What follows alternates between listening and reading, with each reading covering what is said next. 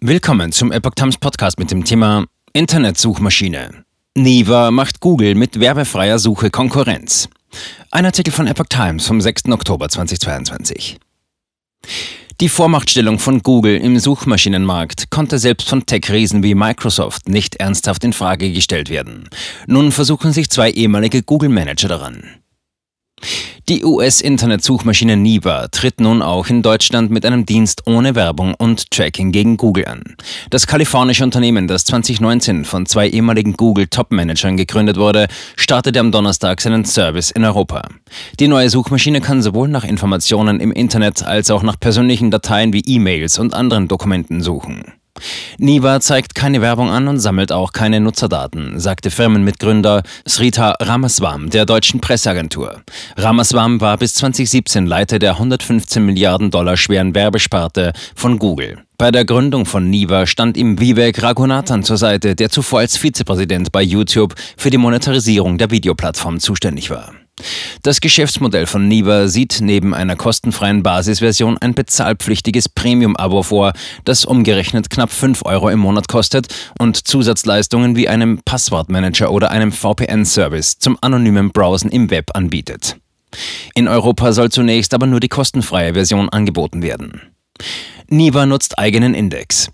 Die Ausdehnung der Geschäftsaktivitäten auf den europäischen Markt wurde durch eine zweite Finanzierungsrunde im Jahr 2021 von über 77,5 Millionen US-Dollar möglich gemacht. Zu den Investoren gehören bekannte Risikokapitalgeber wie Sequoia Capital, Greylock Ventures, Innovia Capital und Nathree Futures Fund.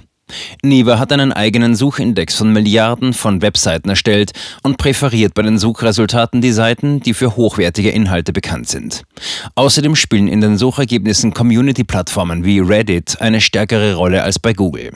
Das müssen nicht unbedingt Seiten sein, die viele Klicks generieren, weil im Idealfall direkt eine Antwort geliefert wird, sagte Ramaswamy. Zudem ermöglicht es Niva den Nutzern, auf persönlich genutzte Apps wie E-Mail, Dropbox, Slack, Figma und andere zuzugreifen und erlaubt eine private Suche in eigenen Dokumenten. Ramaswamy sagte, Google dominiere den Suchmaschinenmarkt mit einem Anteil von über 90 Prozent. Niva wird diese Vormachtstellung herausfordern, indem es ein besseres Such- und Browsing-Ergebnis schafft, das die Nutzer begeistern wird. Gleichzeitig räumte er ein, dass sein Unternehmen derzeit ein Nischenplayer sei. Niva benötige aber auch keine Milliarden Umsätze, um den Kunden einen hochwertigen Service anzubieten. Die größte Herausforderung sei nicht die Qualität der Suchresultate oder die Finanzierung des Unternehmens, es sind die fehlenden Auswahlmöglichkeiten.